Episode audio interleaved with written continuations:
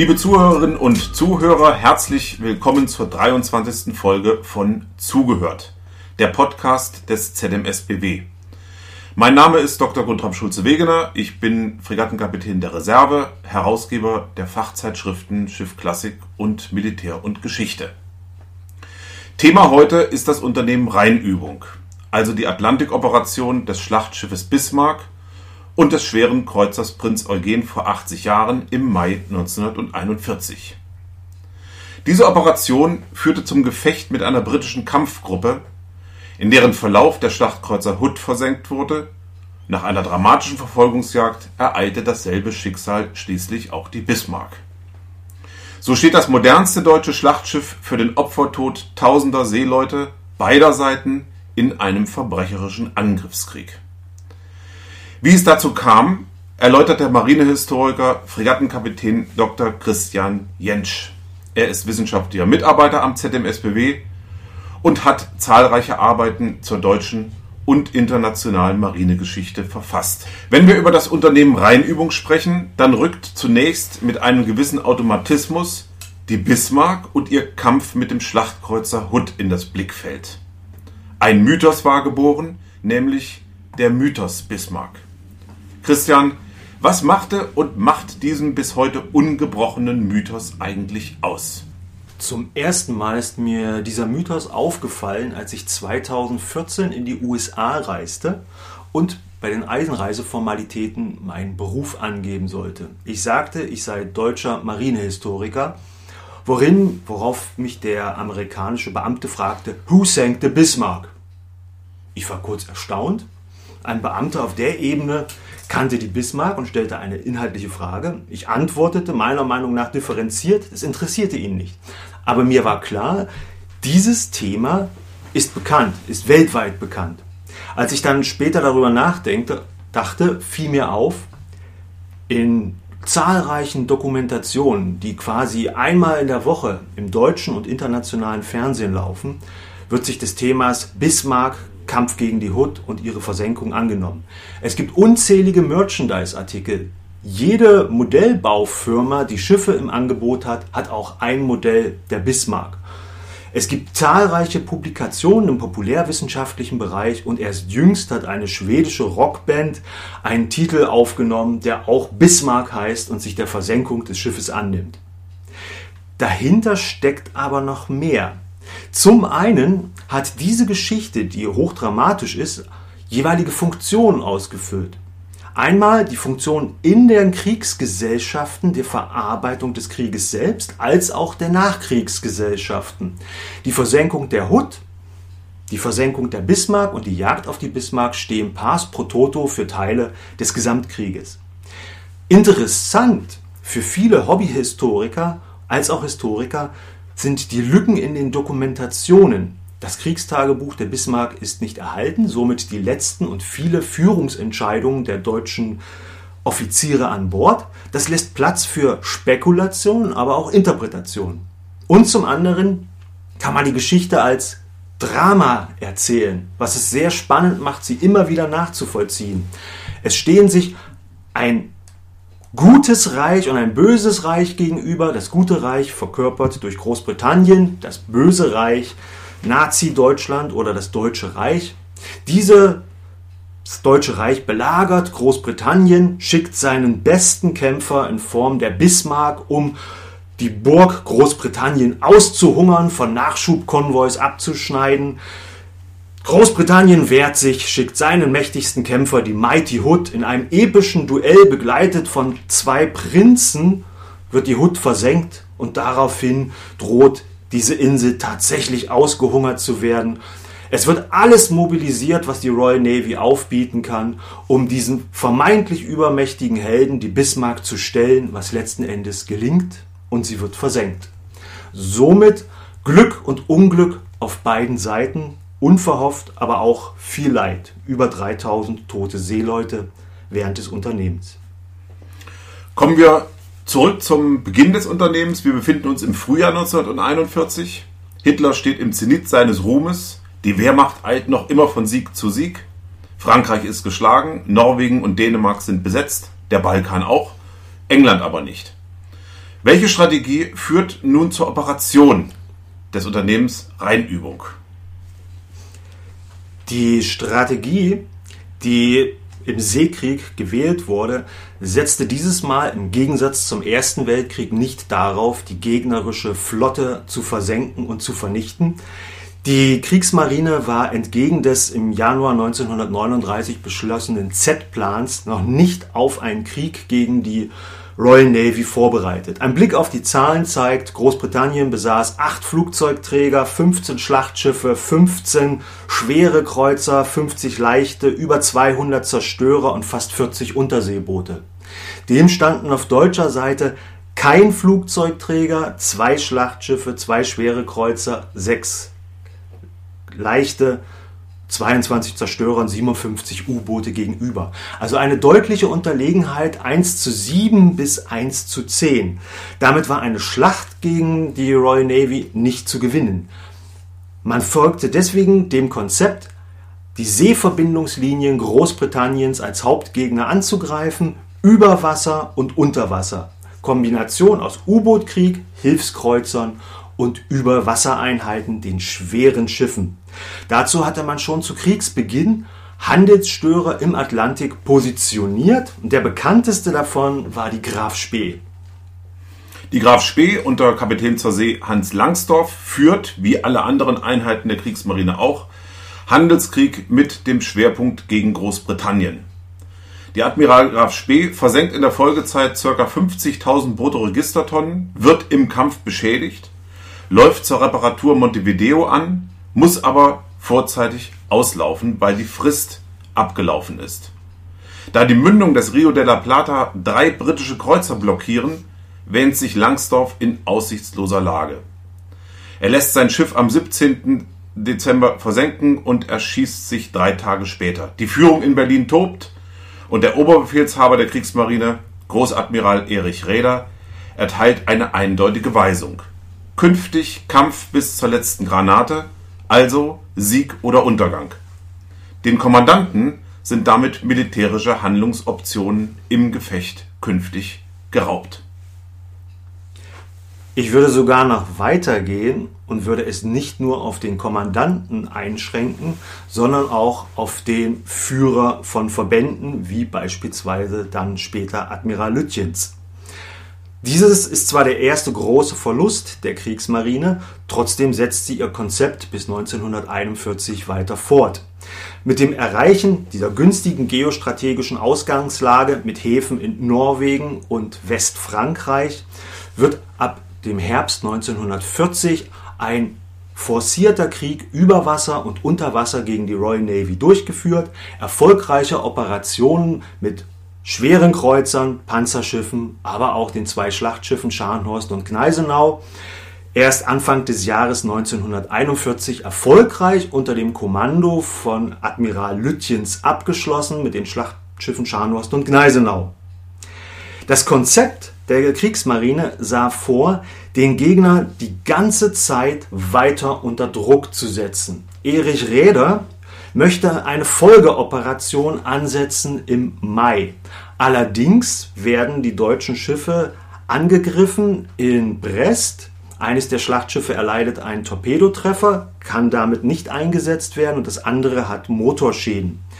Demzufolge stehen für einen weiteren Vorstoß nur das Schlachtschiff Bismarck, gerade in Dienst gestellt in der Ostsee zur Verfügung, sowie der Kreuzer Prinz Eugen, ein schwerer Kreuzer. Bismarck gilt als das modernste deutsche Schlachtschiff. Alle modernen Schlachtschiffe europäischer Mächte fügen zu dieser Zeit über eine Hauptartillerie von 35 bis 41 cm und mit vier 38 cm Zwillingstürmen und 12 mal 15 cm Mittelartillerie ist die Bismarck das kampfstärkste Schiff ihrer Zeit und dabei schnell. Zum Vergleich, die Hood ist zwar in etwa gleich stark und gleich schnell, aber schwächer gepanzert. Bismarck ist also eine gelungene Kombination aus Artillerie, Geschwindigkeit und Panzerung. Bei Auslaufen zum Unternehmen Rheinübung sind etwa 2300 Mann Besatzung mit dem Flottenstab an Bord. Kurz vor Beginn des Unternehmens Rheinübung Operationen wurden in der Wehrmacht damals als Unternehmen bezeichnet. Kommt es auch noch mal zum Gespräch zwischen dem Oberbefehlshaber der Kriegsmarine Erich Reder und dem Befehlshaber der Schlachtschiffe Günter Lütjens. Darin äußert Lütjens Bedenken dahingehend, dass ein Schlachtschiff allein zu wenig sei und es Gefahr bestünde, dass dieses Schlachtschiff verloren geht. Er bezeichnet es als einen teelöffelweisen Einsatz der Schlachtschiffe. Räder nimmt diese Bedenken auf, aber für ihn ist wichtiger, dass die Royal Navy weiterhin unter Druck gesetzt wird. Und die Royal Navy ist zu diesem Zeitpunkt in der Tat an der Grenze ihrer Möglichkeiten. Sie muss Schiffe abstellen zum Schutz der wertvollen Geleitzüge, einzelne Schlachtschiffe und sie ist im Mittelmeer gebunden bei den Operationen zur Sicherung des östlichen Mittelmeers. Der Balkanfeldzug der Wehrmacht war gerade erfolgreich zu Ende gegangen. Demnächst wird die Besetzung von Kreta vorbereitet und gleichzeitig ist Rommel im Norden Afrikas erfolgreich. Die numerische Übermacht der Royal Navy verteilt sich auf den Weltmeeren. Räder setzt sich durch. Der äh, Verband aus Bismarck und Prinz Eugen läuft am 18. Mai 1941 aus Gotenhafen in der Ostsee aus, wird geleitet durch Zerstörer und Minenabwehreinheiten und zwei Tage später gesichtet von einem schwedischen Kreuzer, der die Position an seine Führung weitergibt und über diplomatische Wege gelangen diese Informationen nach England, sodass die Royal Navy kurze Zeit später Bescheid weiß vom Auslaufen der Bismarck. Sie verifiziert ihre Position noch einmal am Folgetag mit einer Spitfire, die ein Foto schießt von der Bismarck und der Prinz Eugen, die in einem norwegischen Fjord bei Bergen liegen, wo die Prinz Eugen Treibstoff übernimmt. Warum übernimmt Bismarck zu diesem Zeitpunkt nicht auch noch Treibstoff? Das hätte sich ja angeboten. Ein Vorwurf, der Günter Lütjens später nach dem Krieg posthum immer wieder treffen wird. Gibt es dafür nähere Erkenntnisse? Wie vorhin schon angesprochen, ist das Problem bei der Beurteilung von Lütjens Entscheidung der Verlust des Kriegstagebuches der Bismarck als auch ähm, seines eigenen. Und es gibt diverse Interpretationen, warum er nicht die Bismarck betankt hat. Hier hilft aber auch ein Blick auf die technischen Daten der Schiffe und seine Kriegserfahrung. Wir dürfen nicht vergessen, Lütjens war zu dem Zeitpunkt der erfahrenste Admiral der Kriegsmarine. Er hat an vielen Unternehmen teilgenommen und er kannte die Grenzen der schweren Kreuzer als auch der Schlachtschiffe. Und es war bekannt, dass der Ölverbrauch der schweren Kreuzer bei hohen Geschwindigkeitsstufen sehr stark anstieg und der war von Anfang an niedriger als die Reichweite der Bismarck. Insofern war die Operation limitierend zu diesem Zeitpunkt die Reichweite der Prinz Eugen und nicht die der Bismarck. Die Vorwürfe posthum erhoben gegen Lütjens konnte er damals noch nicht wissen. Er wusste nicht, dass seine Treibstoffvorräte im weiteren Verlauf der Operation angeschlagen werden. Es kommt nun zum Unternehmen Rheinübung. Beide Schiffe laufen aus, sind gesichtet und enden am 24. Mai mit dem größten Sieg bis dahin äh, über die Hood, ein äh, Verlauf des Gefechts, den wir nochmal kurz anschneiden wollen. Ja, dazu möchte ich nochmal kurz schließen. Erstmal muss die Bismarck zur Hood kommen. Was passiert? Am 22. laufen die Schiffe aus Norwegen aus. Es gibt mehrere Routen in den Atlantik, um dort den Auftrag Handelskrieg, Führung gegen die Seeverbindungslinien und das gleichzeitige Vermeiden von Gefechten gegen die Royal Navy durchzuführen.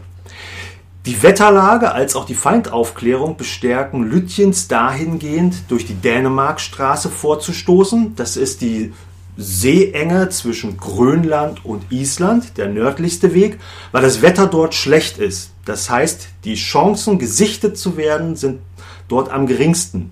Und des Weiteren meldete die Luftwaffe durch eine optische Aufklärung über dem Stützpunkt der Home Fleet in Scapa Flow, dass dort vier Schlachtschiffe lägen. Das gab für Lütjens den Ausschlag, durch die Dänemarkstraße zu brechen und er nahm an, dass die Royal Navy nicht vorbereitet sei. Das Gegenteil war aber der Fall. Seit dem 22. wusste Admiral Tovey, der Befehlshaber der Home Fleet, vom Einsatz der Bismarck und Prinz Eugen Bescheid. Er entsandte zwei Kampfgruppen aus Schlachtschiffen und Schlachtkreuzern sowie einen Flugzeugträger in das Seegebiet südlich von Island und verteilte schwere Kreuzer in den Seeengen, die in Frage kommen, um den deutschen Verband aufzuspüren. Am 23. Mai treffen zwei Kreuzer, die Suffolk und die Norfolk, auf die Bismarck, halten den Kontakt und führen den Verband bestehend aus dem Schlachtkreuzer der Mighty Hood und dem Schlachtschiff Prince of Wales, einem gerade erst in Dienst gestellten Schlachtschiff, an die Bismarck heran. In der Nacht geht der Kontakt zwar verloren, aber morgens gegen 5 Uhr ist die Sichtverbindung zwischen den Schiffen hergestellt. Admiral Holland fühlt sich in überlegener Position, denn mit zwei Schlachtschiffen und zwei schweren Kreuzern steht er einem deutschen Schlachtschiff und einem schweren Kreuzer gegenüber. Am Anfang des Gefechts kommt es zu Verwirrung, weil die Silhouetten der Bismarck und der Prinz Eugen sich sehr stark ähneln, wird das Feuer auf die Prinz Eugen konzentriert und muss dann neu auf die Bismarck eingestellt werden.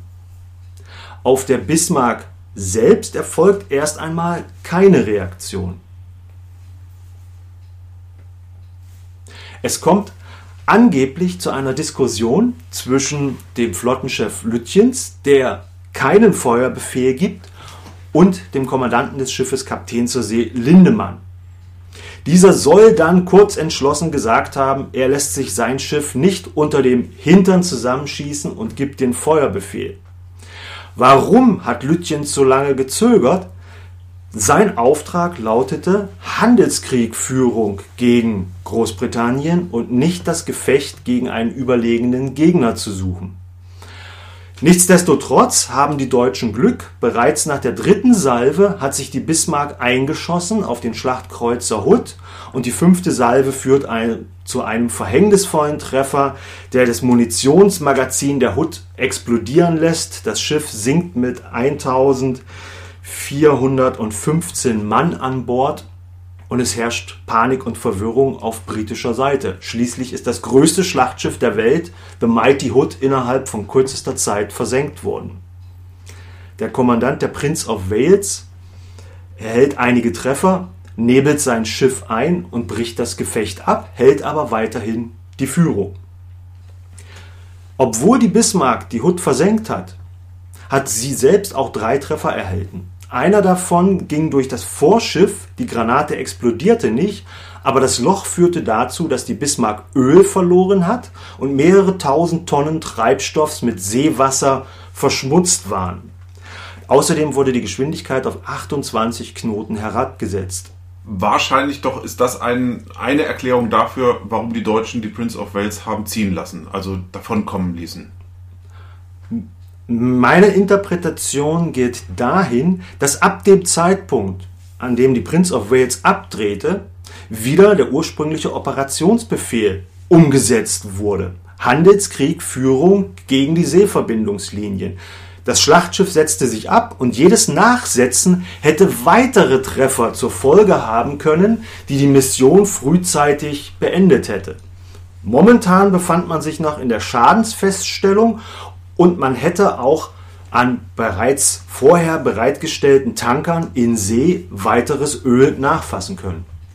Im Laufe des Tages entscheidet sich dann Lütjens dazu, den Preußer Prinz Eugen von der Bismarck zu trennen. Er soll das Unternehmen fortsetzen, Handelskrieg im Atlantik führen während die Bismarck mit der eingeschränkten Reichweite, die sie jetzt nur noch hat, den französischen Hafen Saint-Nazaire anlaufen soll, weil dort ein Dock bereitsteht, das äh, die Bismarck aufnehmen kann.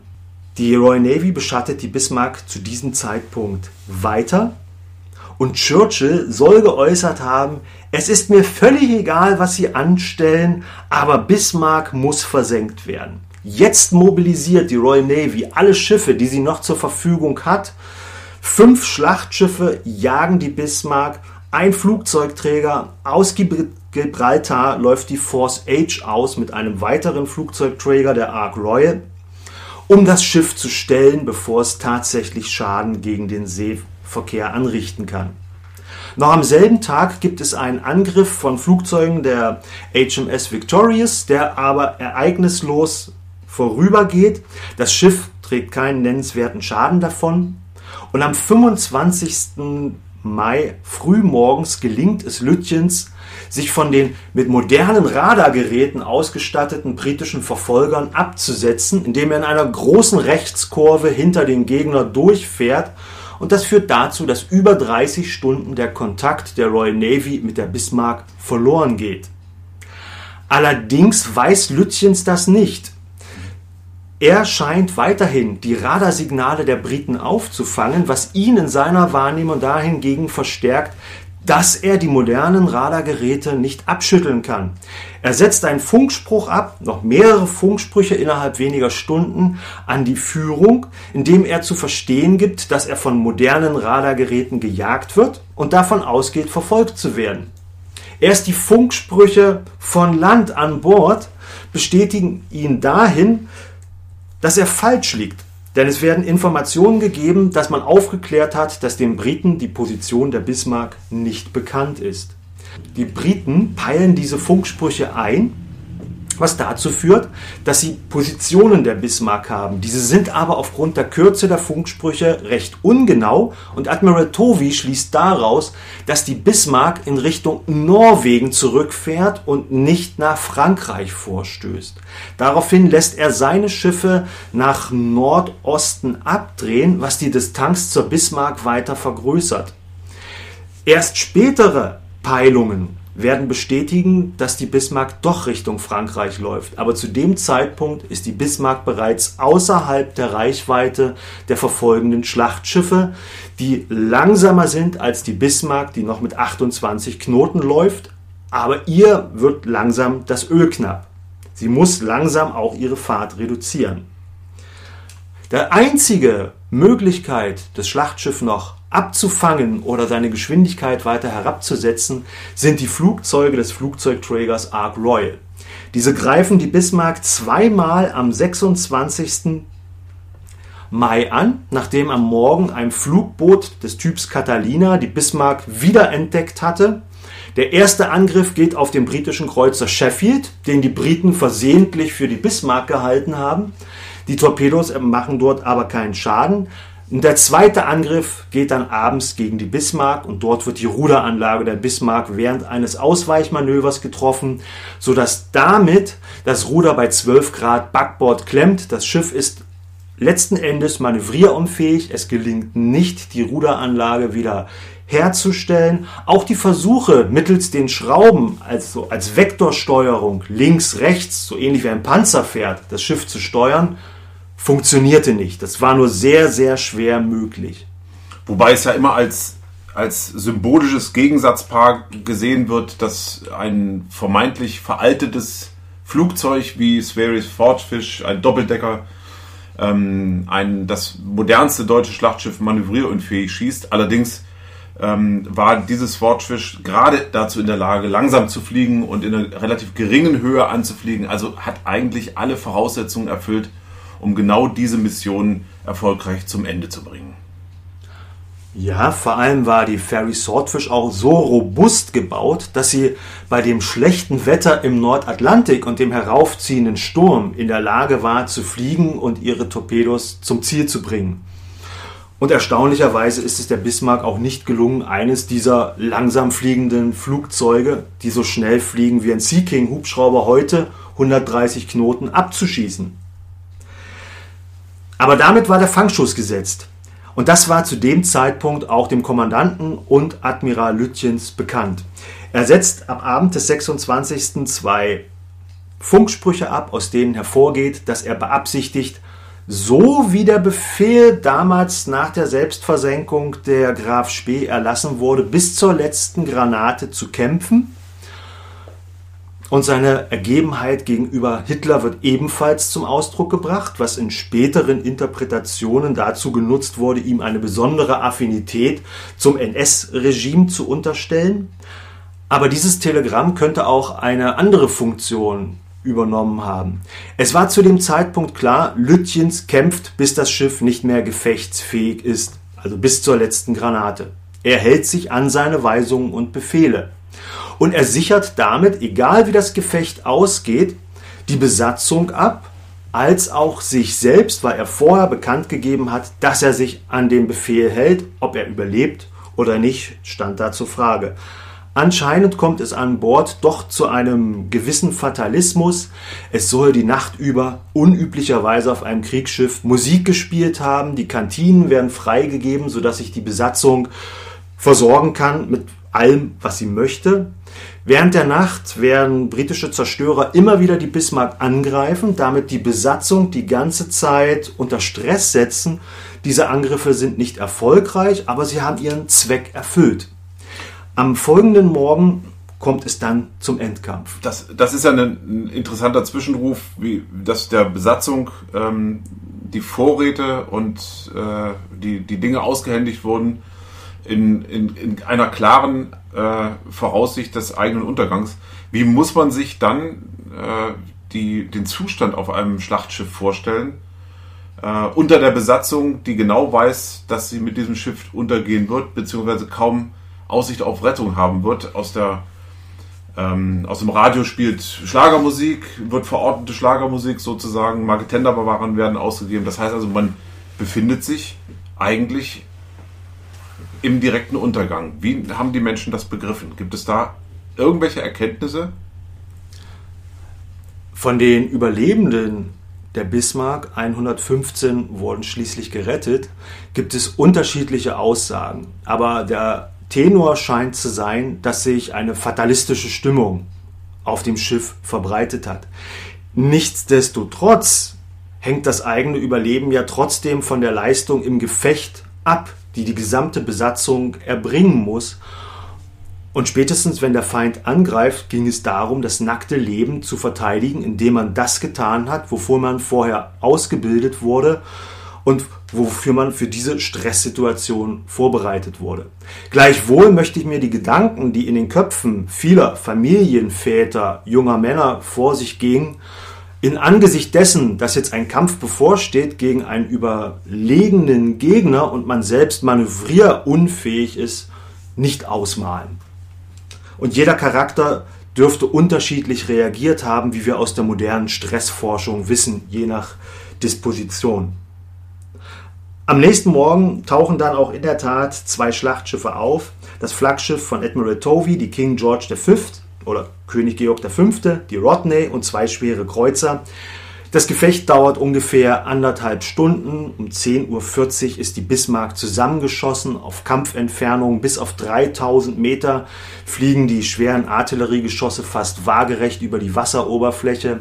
Das Schiff muss einem Wrack geglichen haben. Die Aufbauten sind zerschossen. Sämtliche Artillerie funktioniert nicht mehr auf der Bismarck. Aber auch den Briten geht zu dem Zeitpunkt der Sprit aus. Admiral Tovey muss mit seinen Schlachtschiffen ablaufen, weil er ebenfalls seit dem 22. in See steht. In einem letzten Akt wird befohlen, dass die Torpedos des schweren Kreuzers Dorsetshire die Bismarck torpedieren sollen. Mehrere der Torpedos treffen das Schiff auch und die Bismarck sinkt. Die Überlebenden der Bismarck geben später von sich, dass wohl zum selben Zeitpunkt von den Deutschen der Befehl gegeben werde, dass das Schiff aufgegeben wird. Also rette sich wer kann, die Besatzung geht vom Bord und erst dann sei der Bismarck von den Torpedos getroffen worden. Meiner Meinung nach ist das völlig unerheblich, was als erstes eintrat. Die Bismarck sank, stand nicht mehr als Schlachtschiff zur Verfügung. Damit war das Unternehmen Rheinübung gescheitert und die Royal Navy hatte ihren Auftrag, den sie von Churchill erhalten hatte, Sink the Bismarck, whatever it costs, erfolgreich erfüllt. Die Royal Navy rettet 110 Schiffbrüchige, allerdings meldet man U-Boot-Sichtungen, was dazu führt, dass die Rettungsoperation abgebrochen wird, obwohl noch mehrere hundert deutsche Seeleute an der Wasseroberfläche treiben. Fünf von ihnen werden dann in den folgenden Tagen noch von deutschen Einheiten gerettet. Insgesamt hatte die Royal Navy damit zwei Flugzeugträger, sieben Schlachtschiffe, vier schwere, sieben leichte Kreuzer und 21 Zerstörer eingesetzt, um die Bismarck zu jagen und letzten Endes zu zerstören. Allein diese Zahl, die nur die Bismarck gejagt hat, entspricht einem Umfang, der größer war als die Kriegsmarine zu diesem Zeitpunkt. Das heißt, mit dem Unternehmen Rheinübung endet auch der Handelskrieg mit Überwassereinheiten. Äh, es bedeutet zugleich auch das Ende der, der Schlachtschiffe, das, des Zeitalters der Schlachtschiffe. Und wenn man es recht bedenkt, ist der Untergang der Bismarck die erste empfindliche Niederlage der Wehrmacht überhaupt. Die Frage ist, was bleibt für die Kriegführung? Wie ging die Kriegführung dann im Jahr 1941 in, den, in die nächste Station? Wie hat die Führung diesen Krieg 41, 42 dann tatsächlich noch realisieren können? Außer dem U-Boot-Krieg, wie ging der Krieg mit den Überwasserschiffen weiter? Erstmal saß dieser Verlust des größten Schlachtschiffes der Kriegsmarine und zu dem Zeitpunkt eines Drittels der Schlachtschiffzahl wie ein Schock in der Marineführung. Im Übrigen, die Prinz Eugen läuft dann erfolglos, sie hat kein Handelsschiff versetzt, am 1., versenkt am 1. Juni in Frankreich ein und damit ist die Unternehmung eigentlich erst beendet. Erich Räder ist sich aufgrund seiner Erfahrung der Auswertung des Seekrieges im Ersten Weltkrieg als auch seiner Ausbildung als Marineoffizier durchaus im Klaren, dass Verluste im Krieg stattfinden. Er setzt darauf, das Konzept weiter fortzusetzen. Allerdings sieht es die politische Führung in Form von Adolf Hitler anders. Für ihn ist der Verlust eines so prestigeträchtigen Schiffes wie die Bismarck aus politischen Gründen nicht zu verkraften. Beide unterschiedlichen Meinungen führen erstmal zu keinem Ergebnis. Er spielt für die Kriegsmarine auch keine Rolle, weil im weiteren Verlauf des Sommers kein Schlachtschiff für weitere Operationen zur Verfügung steht. Und danach ändert sich die gesamtstrategische Lage für die Wehrmacht und Deutschland mit dem Fall Barbarossa, also dem Überfall auf die Sowjetunion, dahingehend, dass die Schlachtschiffe zur Sicherung der Nordflanke nach Norwegen verlegt werden sollen, um die britischen und alliierten Versorgungskonvois auf der Nordroute zu bedrohen und gleichzeitig Norwegen als eigene Flankensicherung für das Deutsche Reich zu nutzen. Damit endet dann letzten Endes der Überwasserhandelskrieg mit Großkampfschiffen gegen Großbritannien und der Fokus wird auf den U-Boot-Krieg für die Zukunft gelegt bis 1943. Keines der deutschen Schlachtschiffe wird den Krieg einsatzbereit überstehen. Gleichwohl, die Bismarck gibt es noch. Was ist mit dem Wrack? Ja, das Wrack wurde entdeckt von dem Forscher Ballard. Die Untersuchungen und Fotografien des Wracks zeigen eindeutig, dass anscheinend die Gürtelpanzerung nur an zwei, drei Stellen über Wasser durchschlagen wurde, anscheinend auch die Torpedoshots gehalten haben, äh, sodass wieder in der Populärwissenschaft die Erkenntnis kam, die Bismarck wurde nicht versenkt von den Briten, sondern hätte sich selbst versenkt und das sei ein Beweis für den Höhepunkt und die Überlegenheit des deutschen Schiffbaus. Gleichwohl, das Schiff ging unter, auch wenn es selbst aufgegeben wurde und stand nicht mehr zur Verfügung. Übrigens auch das Wrack der Hood ist mittlerweile gefunden worden. Es zeigte sich, dass dieses Schiff in drei Teile zerbrochen ist. Ähnlichkeiten mit der Explosion der britischen Schlachtkreuzer während der Skagerrak-Schlacht 1916 waren durchaus gegeben. Interessant ist noch, dass das im Zweiten Weltkrieg der erste große Beweis für die Überlegenheit eines zukünftigen neuen Seekriegsmittels war, nämlich des Luftfahrzeuges. Die Luftfahrzeuge haben die Position der Bismarck aufgeklärt und haben auch zu den empfindlichen Angriffen geführt, die dann zur Versenkung des Schiffes letzten Endes führten. Und im Mittelmeer und Pazifik wird sich die Überlegenheit des Flugzeuges wegweisend für die weitere Seekriegführung noch weiter beweisen. Last but not least, ist die Geschichte der Bismarck zu Ende erzählt? Ist sie auserzählt? Oder kann man noch damit rechnen, dass es zukünftig neue Erkenntnisse aus der Forschung gibt? Und wenn ja, in welche Richtung müssten diese Erkenntnisse laufen? Schon in den 1970er Jahren hat der deutsche Marinehistoriker Michael Zalewski geäußert, dass die Geschichte der Bismarck ausgeforscht ist. Alle Dokumente, die in den Archiven erhalten sind, sind gesichtet und sind ausgewertet. Gleichwohl tauchten danach auch noch weitere Zeitzeugen auf, wie der vierte Artillerieoffizier der Bismarck, Kapitänleutnant Mülheim Rechenberg, der dem bisherigen Forschungsstand mit seinen eigenen Überlegungen, Gedanken als auch den Kollektiverinnerungen der Überlegenen zusammengeführt hat, zu neuen Erkenntnissen führte.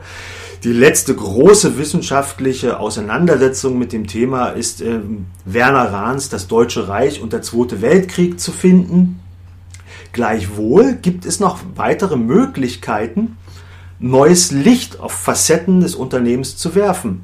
Beispielsweise die technischen Analysen anhand der entdeckten Wracks, die die Gefechtsberichte bestätigen oder widerlegen, technische Untersuchungen zu Einzeldetails oder auch der komparatistische Ansatz, noch einmal viel stärker die britischen Berichte der Ereignisse den deutschen gegenüberzulegen und die gesamte Geschichte nochmal gegen den Strich zu bürsten. In der historischen Forschung war man bis in den 1960er Jahren der Meinung, dass die numerische Überlegenheit der Royal Navy den Ausschlag gab für den Misserfolg des Unternehmens. In den 70er Jahren setzte sich dann die Erkenntnis durch, dass es wohl der Person Lütjens anzuheften sei, der viele Fehlentscheidungen getroffen hat. Und ich bin der Meinung, man sollte das Ganze noch einmal detailliert sich anschauen. Die letzte große Studie ist älter als 40 Jahre zu diesen Ereignissen mit neuen Methoden der Geschichtswissenschaft. Halten wir also abschließend fest, die Geschichte geht weiter, auch die Geschichte der Bismarck geht weiter. Vielen Dank, das war unsere Erinnerung an das Schlachtschiff Bismarck, seinen Kampf und Untergang vor 80 Jahren. Ich danke Fregattenkapitän Dr. Christian Jentsch für seine überaus profunde Einordnung und wir danken Ihnen, verehrte Zuhörerinnen und Zuhörer, für Ihr Interesse. Ich sage Tschüss und auf Wiedersehen bis zum nächsten Mal.